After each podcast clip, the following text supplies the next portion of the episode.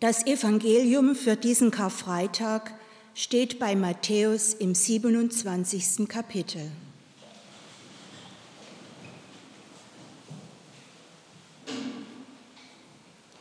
Und als sie ihn verspottet hatten, zogen sie ihm den Mantel aus und zogen ihm seine eigenen Kleider an, und sie führten ihn ab, um ihn zu kreuzigen. Als sie aber hinauszogen, trafen sie einen Mann von Kyrene mit Namen Simon. Den zwangen sie, dass er das Kreuz trage. Und als sie an den Ort gekommen waren, genannt Golgatha, das heißt Schädelstätte, gaben sie ihm mit Galle vermischten Wein zu trinken. Und als er davon gekostet hatte, wollte er nicht trinken. Als sie ihn aber gekreuzigt hatten, verteilten sie seine Kleider, indem sie das Los warfen. Und sie saßen und bewachten ihn dort. Und sie brachten oben über seinem Haupt eine Beschuldigungsschrift an. Dies ist Jesus, der König der Juden. Die Vorübergehenden aber lästerten ihn, schüttelten ihre Köpfe und sagten, Ha, der du den Tempel abbrichst und ihn in drei Tagen aufbaust, rette dich selbst. Wenn du Gottes Sohn bist, so steig doch vom Kreuz herab. Ebenso aber spotteten auch die hohen Priester mit den Schriftgelehrtesten und Ältesten. Andere hat er gerettet, sagen sie, sich selbst kann er nicht retten. Er ist Israels König, so steige er jetzt vom Kreuz herab und wir werden an ihn glauben. Er vertraute auf Gott, der rette ihn jetzt, wenn er ihn liebt. Denn er sagte, ich bin Gottes Sohn. Auf dieselbe Weise schmähten ihn auch die Räuber, die mit ihm gekreuzigt waren. Aber von der sechsten Stunde an kam eine Finsternis über das ganze Land bis zur neunten Stunde. Um die neunte Stunde aber schrie Jesus mit lauter Stimme auf und sagte, Eli, Eli, lema sabachthani. Das heißt, mein Gott, mein Gott, warum hast du mich verlassen? Als aber einige von den Umstehenden es hörten, sagten sie, der ruft Elia. Und sogleich nahm einer von ihnen einen Schwamm, steckte ihn auf ein Rohr und gab ihm zu trinken. Die übrigen aber sagten, Halt, lasst uns sehen, ob Elia kommt, ihn zu retten. Jesus aber schrie wieder auf mit lauter Stimme und gab den Geist auf.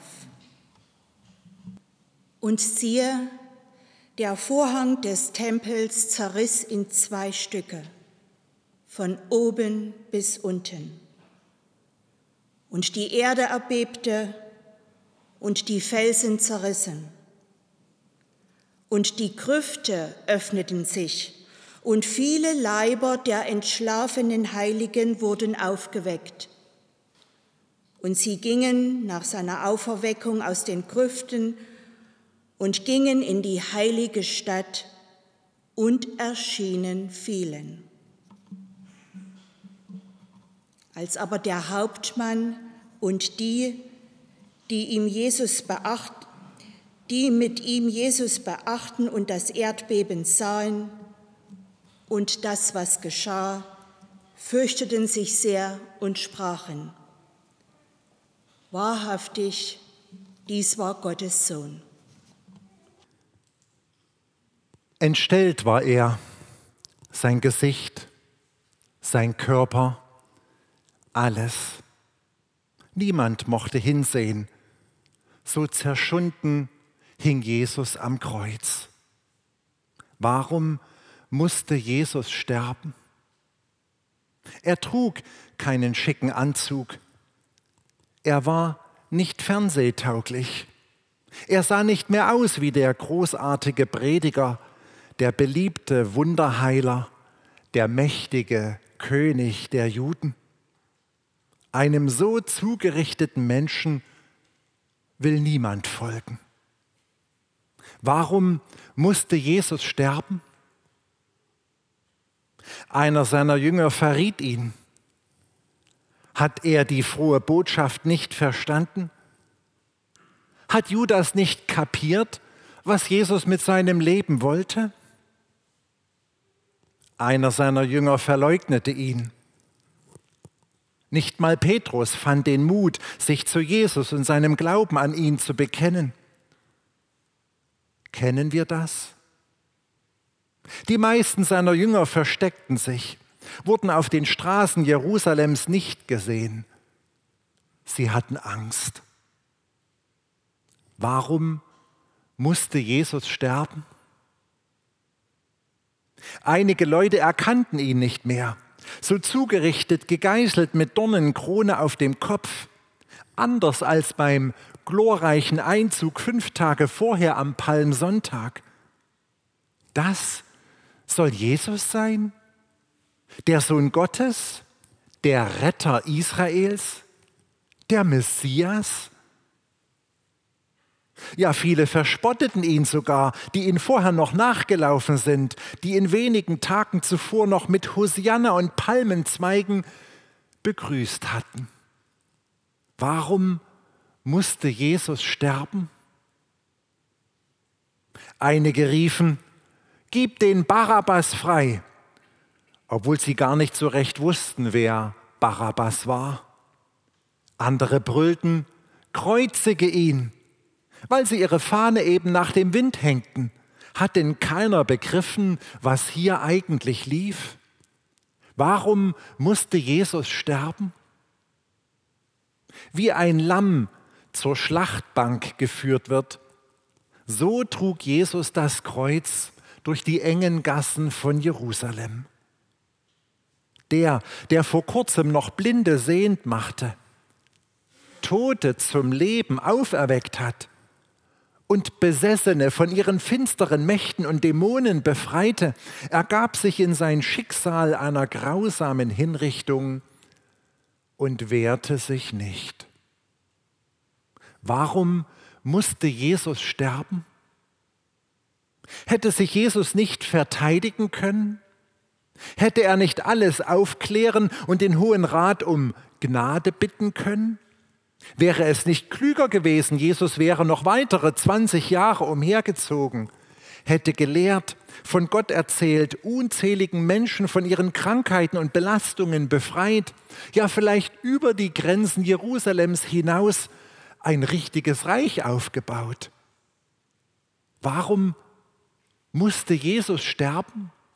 Nach ganzen drei Jahren Wirksamkeit? Sein ganzer Rücken schmerzte nach dieser grausamen Geißelung wie eine einzige große Wunde. Sein Kopf dröhnte unter den spitzen Stacheln der Dornenkrone. Sein Brustkorb verkrampfte sich, schrecklich. Jesus konnte sich nicht bewegen nicht atmen. Angenagelt hing er zwischen Himmel und Erde, peinlich entblößt, scheinbar hilflos und gedemütigt. Warum musste Jesus so sterben? Ein Fingerwink hätte gereicht, ein Stoßgebet zu seinem Vater im Himmel hätte genügt, und tausend Engel wären herabgekommen und hätten Jesus befreit und von dem furchtbaren Folterwerkzeug abgenommen. Warum hat Jesus das nicht getan? Warum sagte er wenige Stunden vorher, Gott, nicht mein Wille geschehe?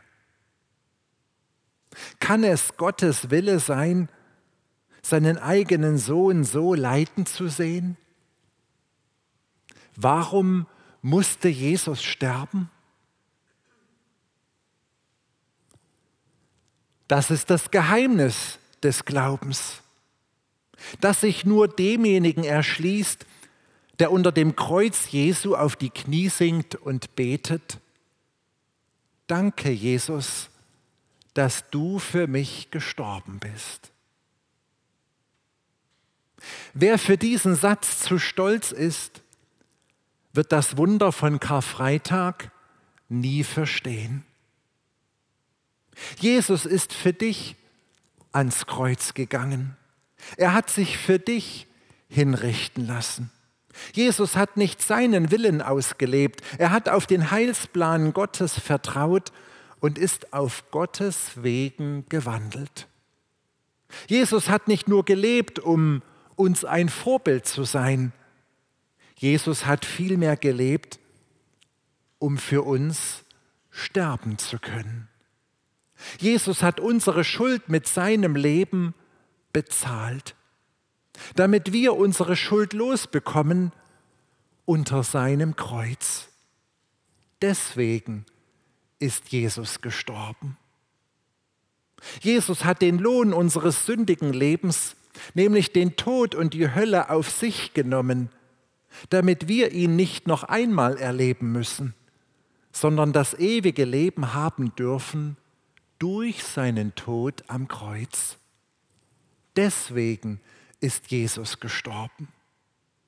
Jesus hat unsere Strafe, unsere Leiden, unsere Schmerzen und unsere Krankheit auf sich genommen, damit wir durch seine Wunden geheilt, durch sein Blut gereinigt und durch seine Striemen befreit werden. So schreiben und sagen es die Propheten des Alten Testaments hunderte Jahre vorher. Manche sagen, mein Leben ist so hart, wenn dieser Jesus erleben würde, was ich erdulden muss.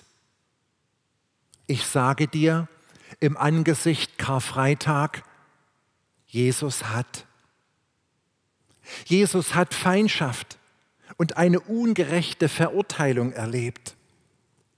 Jesus kennt Einsamkeit, Spott und grausame Folter, unerträgliche Schmerzen. Jesus weiß, wie es sich anfühlt, keine Hilfe zu bekommen und dem grausamen römischen Mob hilflos ausgeliefert zu sein. Jesus wurde angespuckt, ins Gesicht geschlagen, in aller Öffentlichkeit gedemütigt und lächerlich gemacht. Jesus weiß, wie sich das anfühlt, was du durchmachen musst. Niemand hat ihn verteidigt. Jesus hatte keinen Anwalt, nur Unverständnis. Anderen hat er geholfen. Ha, dann hilf dir doch selbst, rief man zu dem leidenden Jesus ans Kreuz. Ich setze noch eins drauf. Selbst von Gott hat sich Jesus verlassen gefühlt. Jesus war dort am Kreuz von allen guten Geistern verlassen. Dieser Satz, mein Gott, mein Gott, warum hast du mich verlassen, drückt das aus. Jesus hat die tiefste Gottesferne, nämlich die Hölle, für uns und für dich durchlitten. Jeder, der an Jesus glaubt und sein für ihn stellvertretendes Leiden annimmt, der braucht nicht mehr in die Hölle, auch wenn wir es verdient haben. Jesus nicht. Jeder, der an Jesus glaubt und sein für ihn stellvertretendes Leiden annimmt, ist gerecht gemacht vor Gott aus Glauben. Deswegen ist Jesus gestorben. Gottes Zorn über die Gleichgültigkeit der Menschen, über die Treuebrüche der Menschen ihm gegenüber und über die bösen Taten der Menschen aneinander musste gesühnt werden. Welcher Gott sühnt die Schuld seiner Geschöpfe? Jesus, Der Sohn Gottes hat den Zorn über die Sünde von uns Menschen auf sich genommen und gesühnt. Deswegen ist Jesus gestorben. Als Jesus am Kreuz hing, hat ihn unsere Sünde, unsere Lieblosigkeit und unser Unglaube erdrückt. Aber Jesus hat es durchgehalten für uns, für dich. Jesus hat bis zu seinem letzten Atemzug gebüßt für deine Sünden und für deine Fehler. Sein, seit Jesu Tod am Kreuz kann alles wieder gut werden. Deswegen ist Jesus gestorben. Durch Jesu Tod gilt, es wird alles wieder gut. Alles ist zwischen mir und Gott in Ordnung gekommen. Jesus hat es wieder zurechtgebracht. Jesus litt, damit wir alle Schuld, alles, was unser Gewissen drückt, unter sein Kreuz legen können, die wertvollste Müllhalte dieser Welt. Jesus starb, damit jeder, der zu ihm kommt und ihm ehrlich anvertraut, was ihn reut, gerettet werden kann. Jesus vergoss sein Blut, weil er jeden einzelnen Menschen so sehr lieb hat, dass er ihn gern bei sich im Himmelreich haben möchte. Das gilt auch für dich. Sein Kreuz ist unser Heil. Sein Tod ist unser Leben. Sein Blut ist unsere Vergebung. Verstehst du das Geheimnis? Knie dich nieder unter das Kreuz Jesu und sag, danke, Jesus.